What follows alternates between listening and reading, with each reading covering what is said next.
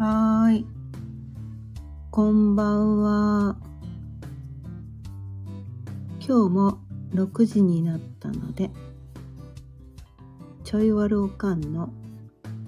夕飲みほろ酔いトーク、やっていきたいと思います。今日のお題は、私の中には10人のメンバーがいるというお題でやっていきたいと思います。まあこれね、あの、私の中にはって書いたんですけど、まあ、私だけじゃなくてね、皆さんの中にも10人のメンバーがいるんですね。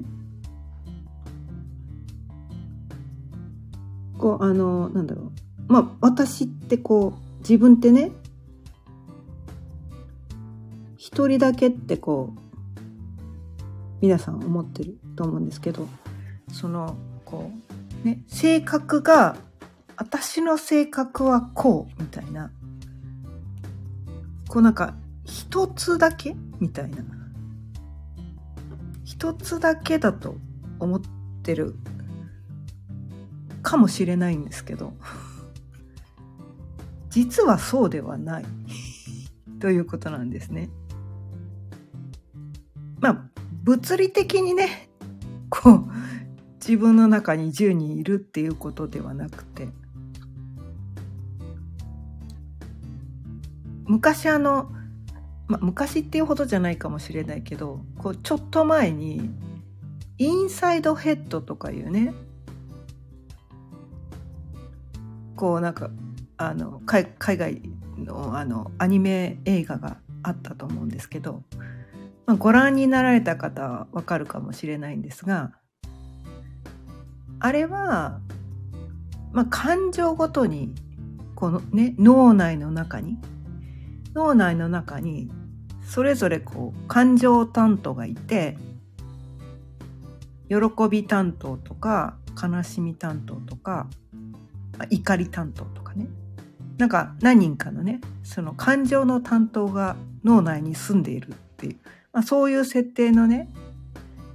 映画っていうのがあったんですねアニメの映画がね。まあ、あれと似たような感じです。はい。まあ、脳内に、まあ、10人の役割分担役割分担まあ脳とは限らないかな。まあ、自分の中にこう10人のメンバーがいると。これあの、まあ私がちょいちょいお伝えしている、まあ星読みっていうのの考え方なんですけど、昨日はね、その人それぞれこうね、価値観とか、この動き方とか、男性性女性性とかねこうじそれぞれのなんかこう違うよって人と自分の違いを知るっていうのをね昨日はお伝えしてたわけなんですけど、まあ、あれはね星座の話だったんですよ。星座がねそれぞれねこう価値観とか動きの質とかね男性性女性性に分かれてるよっていうのがねあったんですね。あそれでね一つねちょっとね言い間違いをしてしまったんですよね昨日ね。ちょっとそそれだけ 訂正させていただきたいんですけどちょっと自分でね聞き直したらあれ？これ言い間違いしてるって 思ってたところがあってこうなんか柔軟性のある星座の中でこうなんかね私ね天秤座って言ってるところがあるんですよ。それね、伊手座の間違いなんですね。天秤座はその活動的な星座さんなので、それを天秤座って言い間違えちゃってたので、そこだけ訂正させてください。まあそれはね、昨日お伝えしたのはその星座のお話だったんだけれども、今日お伝えしたいのは、この星のお話です。星のお話ね。まあ前にも何回かねお伝えしてきてると思うんですけど、ま、この太陽系には水金地下木土天解明でね昔ね理科の時間にこう天体のね勉強の時に、まあ、太陽系にはそのね惑星があるよと。いうふうにね教わったと思うんですけど、まあ、それにこう月を足した感じ。月と太陽ね。月と太陽を足した感じ。でその10天体っていうのが、まあ、地球から見るとねこう太陽系大きな天体ね。まあその他小惑星とかもいろいろあるんだけど。ちょっとねそれはここではねちょっとややこしくなるから 言わないんだけど。まあメインにそのね10個の惑星。まあ厳密に言うと月はね衛星だから惑星じゃないんだけど。まあ天体というね言い方しましょうか。天体ね。10天体。10天体が地球上に影響をすごく与えてるよ。っていう考え方なんですね。でそれは宇宙にももちろんあるんだけれども私たちのこの中にもその要素があるっていう考え方なんですよ。その10個の天体の要素があるっていう考え方なんです。それはなぜなのかって言ったらこの生まれた瞬間にね生まれた瞬間に地球上でやっぱりその10個の天体の影響が降り注いでるわけです。目には見えないんだけどね。目には見えないんだけれどもそのエネルギーを我々はお母さんのな、ね、お腹の中から出てきた時にふわっと今までその感じてなかったエネルギーを身体でこうバッて受けるわけですね。でその自分が生まれたねその日時と場所そこによって微妙にねそのね惑星から受ける影響って変わってくるんですね一人一人。日時と場所によってね。でその時に例えば月が何座にあったかとか太陽が何座にあったかとか火星が何座にあった時に生まれたのかとかあとね10個ね全部で10個その時に自分が生まれた時にそれぞれねそのね10個の天体がどの星座にあったのかでその時生まれた瞬間にね、うん、自分がこう体に受けたエネルギーって人それぞれ違うわけなんですよ。でその生まれた瞬間に受けたエネルギーでそのエネルギーでななんだろうこう鋳型って分かりますかね？パッコンってたい焼きの型みたいななんかそのエネルギーでその人がこう片付られるみたいなそういうイメージですね、まあ、姿形というよりは、まあ、エネルギー的なもの？その時に地球上に満ちているエネルギーを受けてその人の人生とか性格とか使命とか役割みたいなのがどうやら決まるらしいんですよ。まあ信じられないですよね。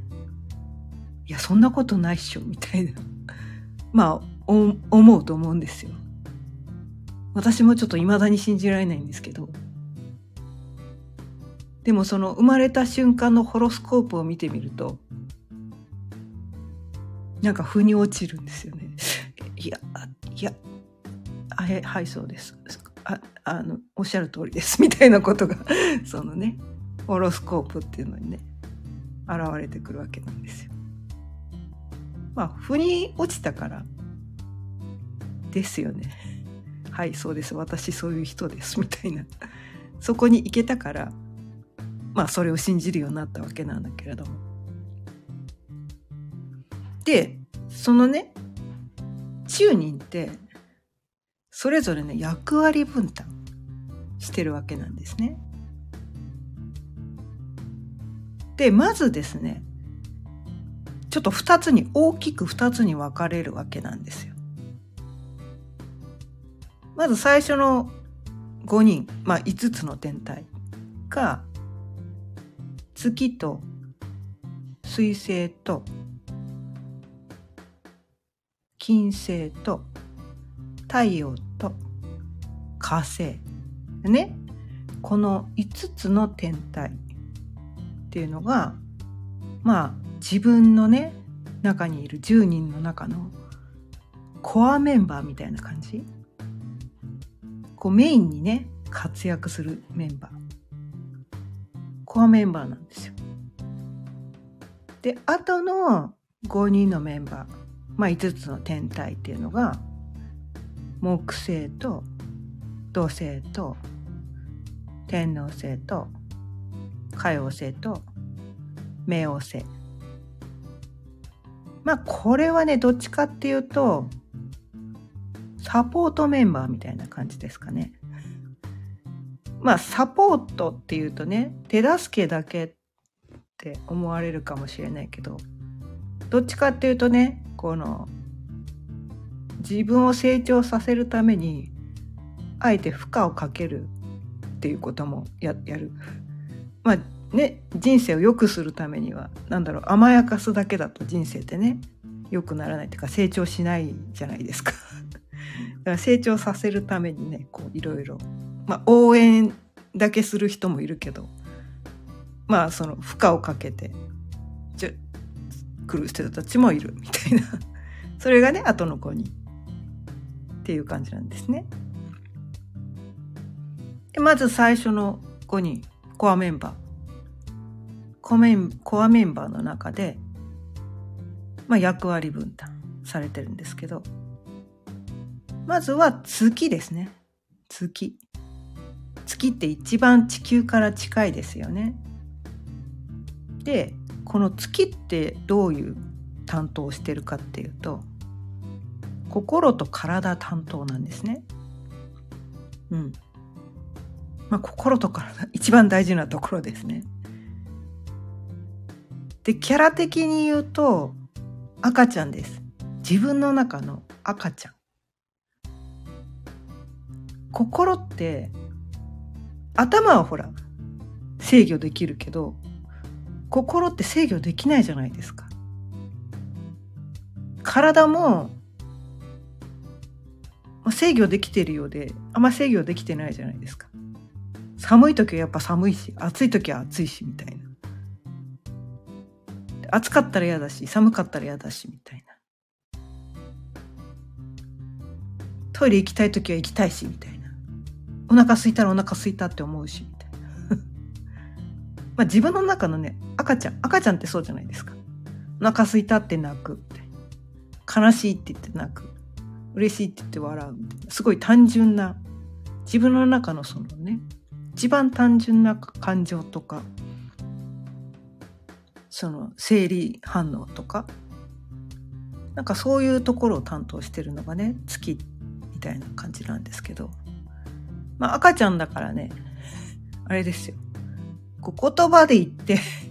言葉で言って、な、わからない。言葉が通じない相手っていうのかな。だから、心と体っていうのは、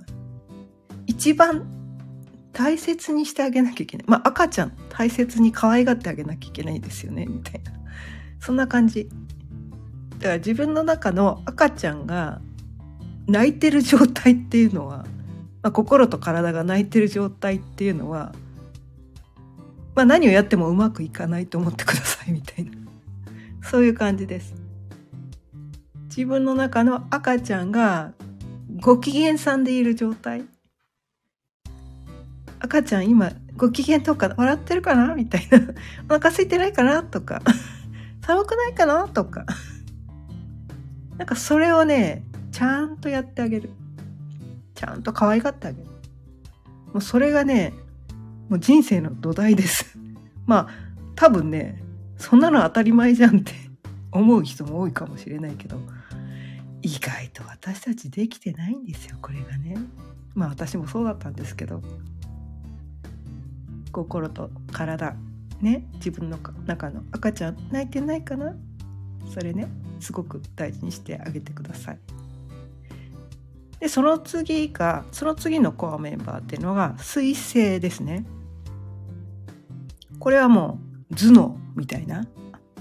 頭ですね。頭で考えること。頭で考えてああしようこうしよう。まあ学ぶ担当とかね。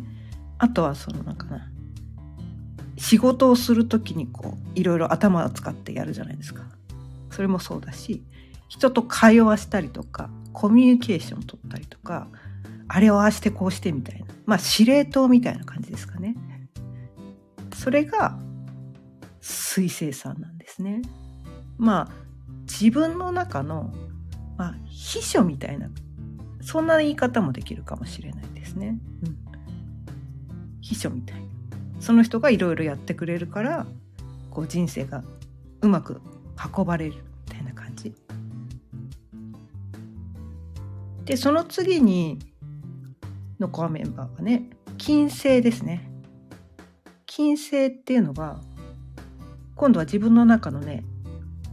ときめき担当みたいな。心がときめくこと。ワクワクすること。みたいなことかことかな。なんかあれ好き。これ好き。あれ欲しい。でキャラ的に言うとまあ自分の中にわがままなお姫様がいると思ってください。みたいな。お姫様、わがままなお姫様なので、私はあれが欲しい、これが欲しい。みたいな、そういうお姫様が一人いるみたいな。それをね、で、なんかお姫様も喜ばせないといけないわけです。まあ、水星さんはどっちかっていうと働いてくれる人なんだけど、お姫様と赤ちゃんはね、こう満足させてあげなきゃいけない人たちなんですよ。でも赤ちゃんが満足してない時にこの金星のわがまま聞いてるとあれ欲しいこれ欲しいみたいな感じでやっちゃうとなんかお金使いすぎちゃうとかね。なんか食べ過ぎちゃうとかね。買い物しすぎちゃうとかね。何か依存しちゃうとかなっちゃうからまず赤ちゃんが喜ばせてる段階になってあげないと金星さんをねうまく満たせてあげないみたいな。わがままお姫様の赤ちゃんが泣いてる状態でわがままお姫さんの言うことを聞いてるとおかしくなっちゃうよっていうのもあるんですよね。そうで次が太陽ですね。え太陽4番目なんだって思うかもしれないけど太陽4番目なんです最初出てこないみたいな。太陽は自分の中のねまあ、主人公的な感じ？主人公的な感じでどっちかっていうとこう、まあ、月とかがねこう赤ちゃんだからプライベートでいる自分みたいな。外に見せない自分素の自分みたいなのに対して太陽っていうのはどっちかっていうと外面みたいな感じ。お仕事でねこう人に見せる姿とか、まあ、自分がこういうふうにして見られたいみたいな。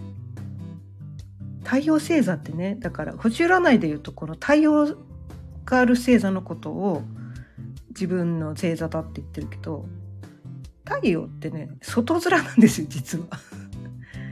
プライベートは違ったりとかする。で人によってこう頭で考えてることはその太陽と違うことを考えたりするのね。違うところに違う星座に彗星があったりする。太陽だけが太陽の星座だけが自分だって思ってるといやそれだけじゃないか10人いるからみたいな他の性質もあるから みたいな。そんな感じです。で太陽はねこうまあ太陽っていうから一番こう光り輝いてる感じ。自分の理想の姿。理想のありたい姿っていうね。そういう自分の中のこう主人公が太陽。でその次が火星です。火星っていうのはねちょっとね自分の中にいるやんちゃなちょっと喧嘩早いみたいな。でも行動力あるみたいな。なんかそういうキャラクターの人。そういうキャラクターの人格がね火星担当なんですよ。もうやる気がとってもあるから行動力はめっちゃあるってでもちょっとね血の気が多いから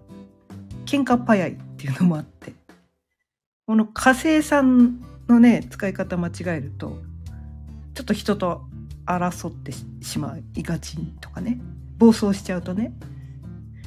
これも火星もどこその何座にあるかでそのパワーの使い方がね個性が出てくるんですよね。うん、そう。そうね火星はね結構ね難しい。使い方が難しい。だから赤ちゃんが泣いてる状態だと活性も暴走しがちみたいな。そんな感じなんですよ。だ赤ちゃん基本みたいな。赤ちゃん泣いてないのが一番大事みたいな。火星さんね赤ちゃんがご機嫌さんの状態さんだと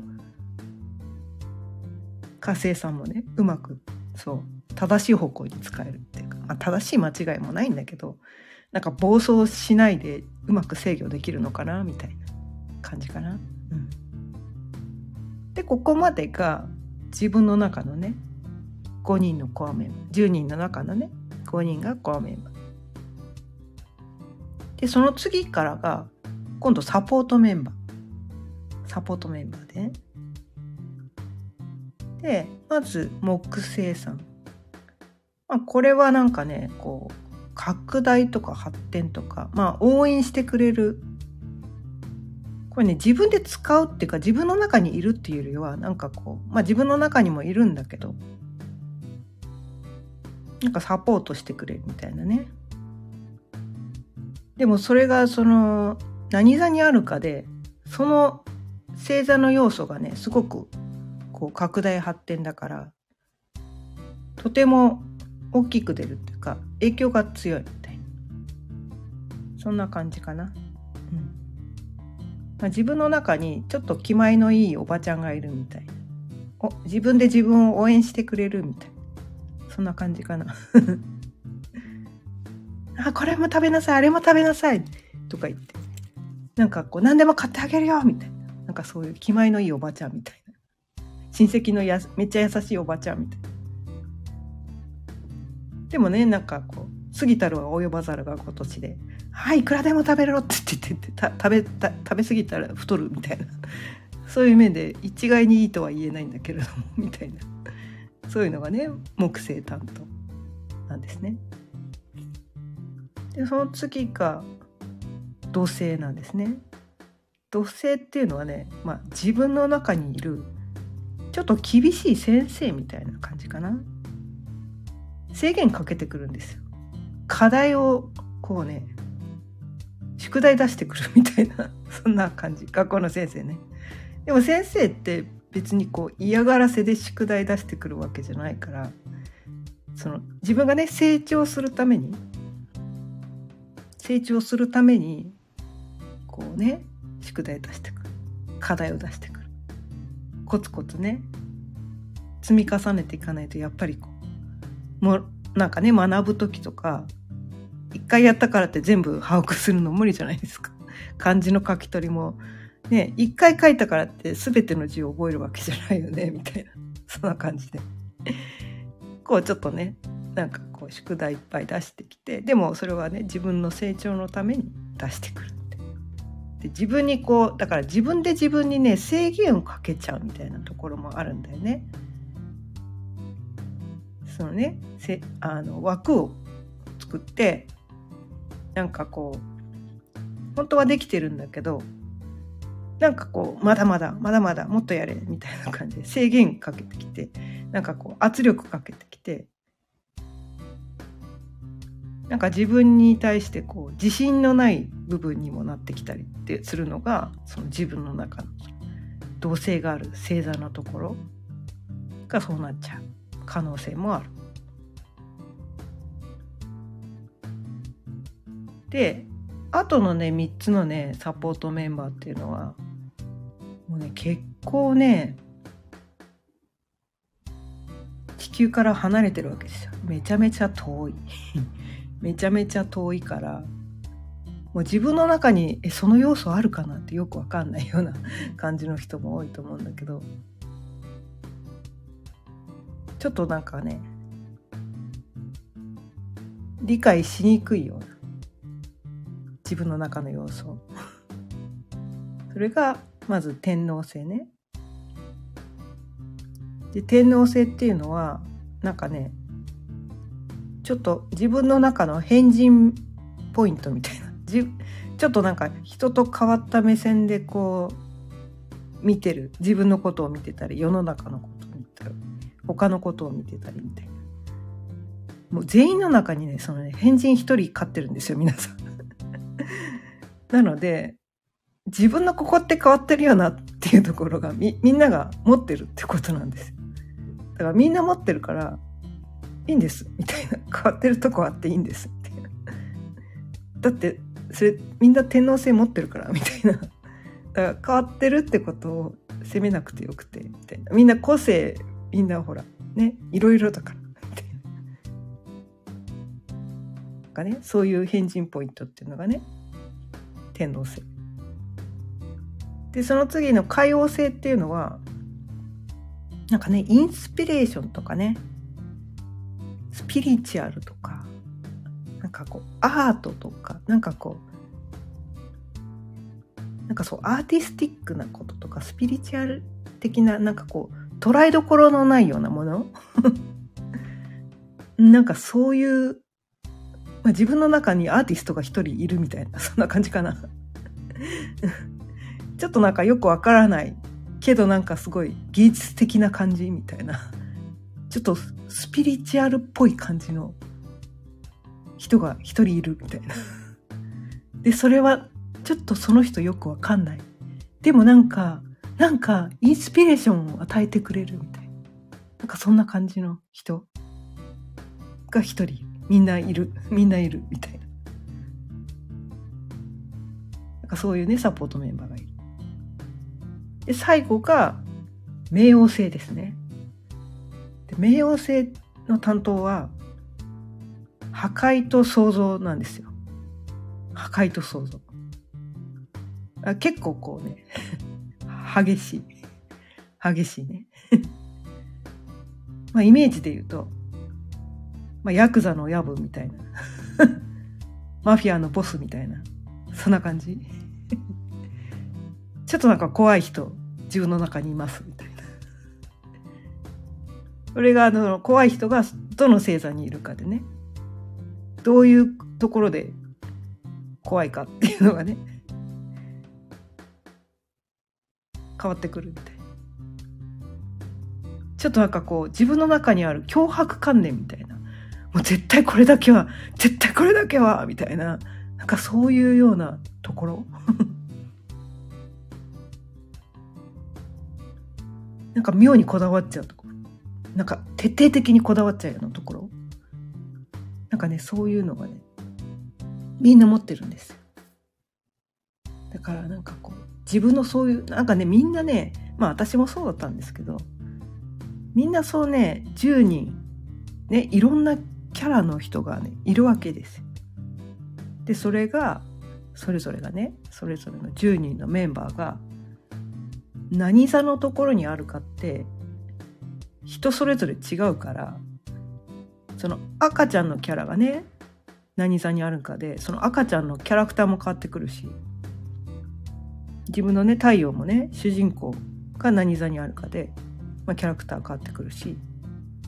彗星もね頭で考えるようなこと人とのコミュニケーションの仕方も何座であるか変わってくるし何にときめくかも何座にあるかで変わってくるし何でこうやる気になるかも何座にあるかで変わってくるしどんなとこがこうね拡大発展のポイントなのかも、まあ、人それぞれだし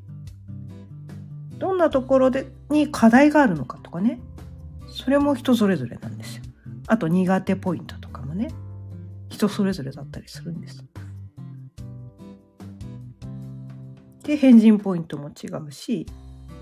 どんなところからスピ、ね、どういうなんかこうインスピレーションを受けやすいかっていうのも人それぞれだしどんなところに脅迫観念があるかも人それぞれなんですよ。もう全部みんな違うバラバラみたいなバラバラバラなんです。で自分も一人じゃないし自分の中にそうやって10人の役割担当がいるからなんかね星占いで一つの星座のね要素でなんかそこにしっくりくるようなしっくりこないようなっていうのは当たり前なんですよ。それだって10人の中の1人のことしか書いてないんだもんみたいな。それはねいやそれだけじゃないよね私。っていうかそこに書いてあることここは当てはまるけどここは当てはまらないみたいなね多分人それぞれ違うんですよ、何回か前にも話したけどそのね同じ太陽のね星座もその星座ってねこの30度に分かれてるわけですよ。まあホロスコープって360度を12分割12星座で分けたら1つの星座が30度ずつで1日ずつねテーマ変わってくるんで みたいな。同じ星座でも1日ずつテーマ違うからみたいな、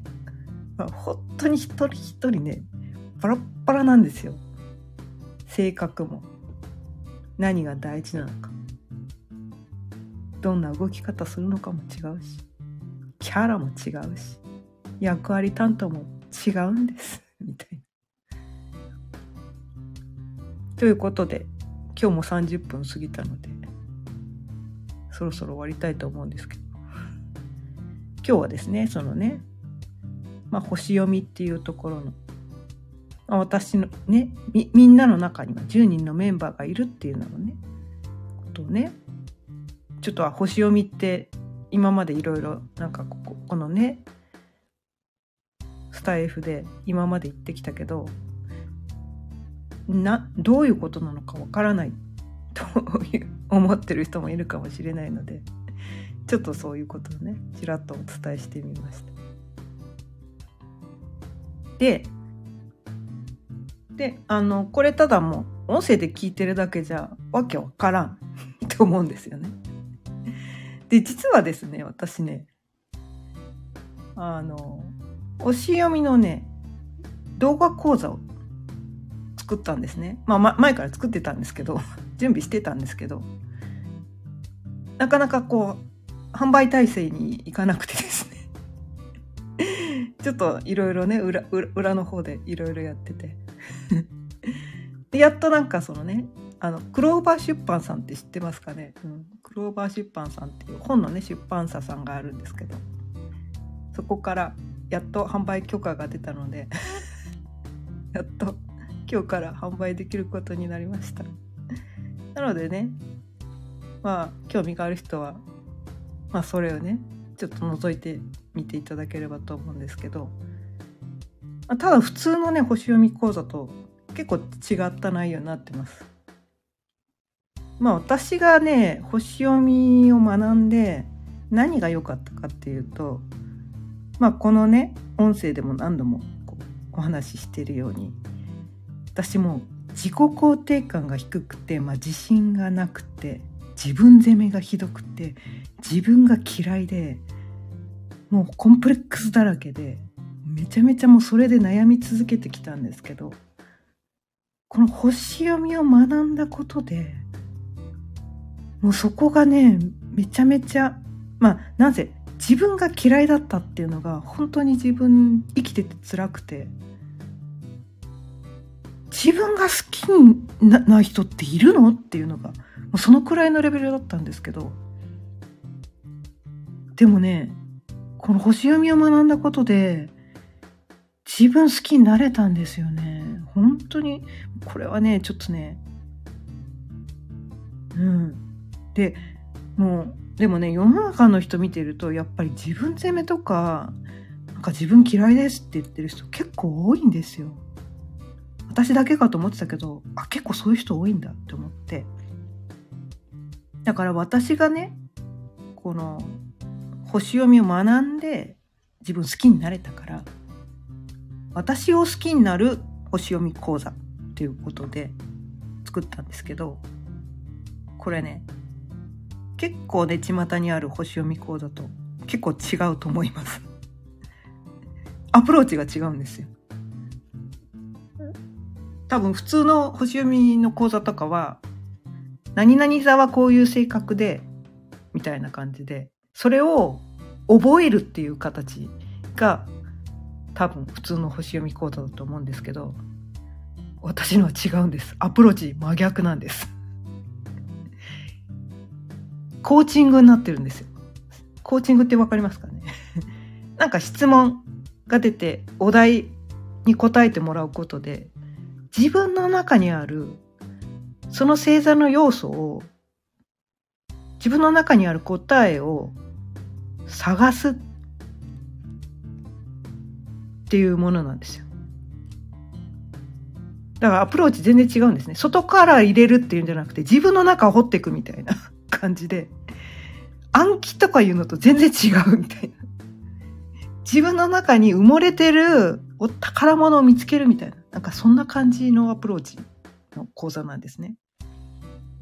なので、まあ自分がね、ちょっと嫌いとか自己肯定感低いとか自信がなくてとかコンプレックスだらけでっていうかねなんかそういうのに悩んでる人はもし興味があったら覗いてみていただければと思います。これね私のプロフィールの一番下のところにリットリンクっていうのが貼り付けてあるんですけどそこの中に私を好きになる星読み講座ということでアップしているのでご興味がある方がいらっしゃいましたら是非覗いてみてください。まあ結構ねおでお手頃価格で、まあ、動画講座なので、まあ、自分のね好きなタイミングで受けていただけるので。はい、というところで今日は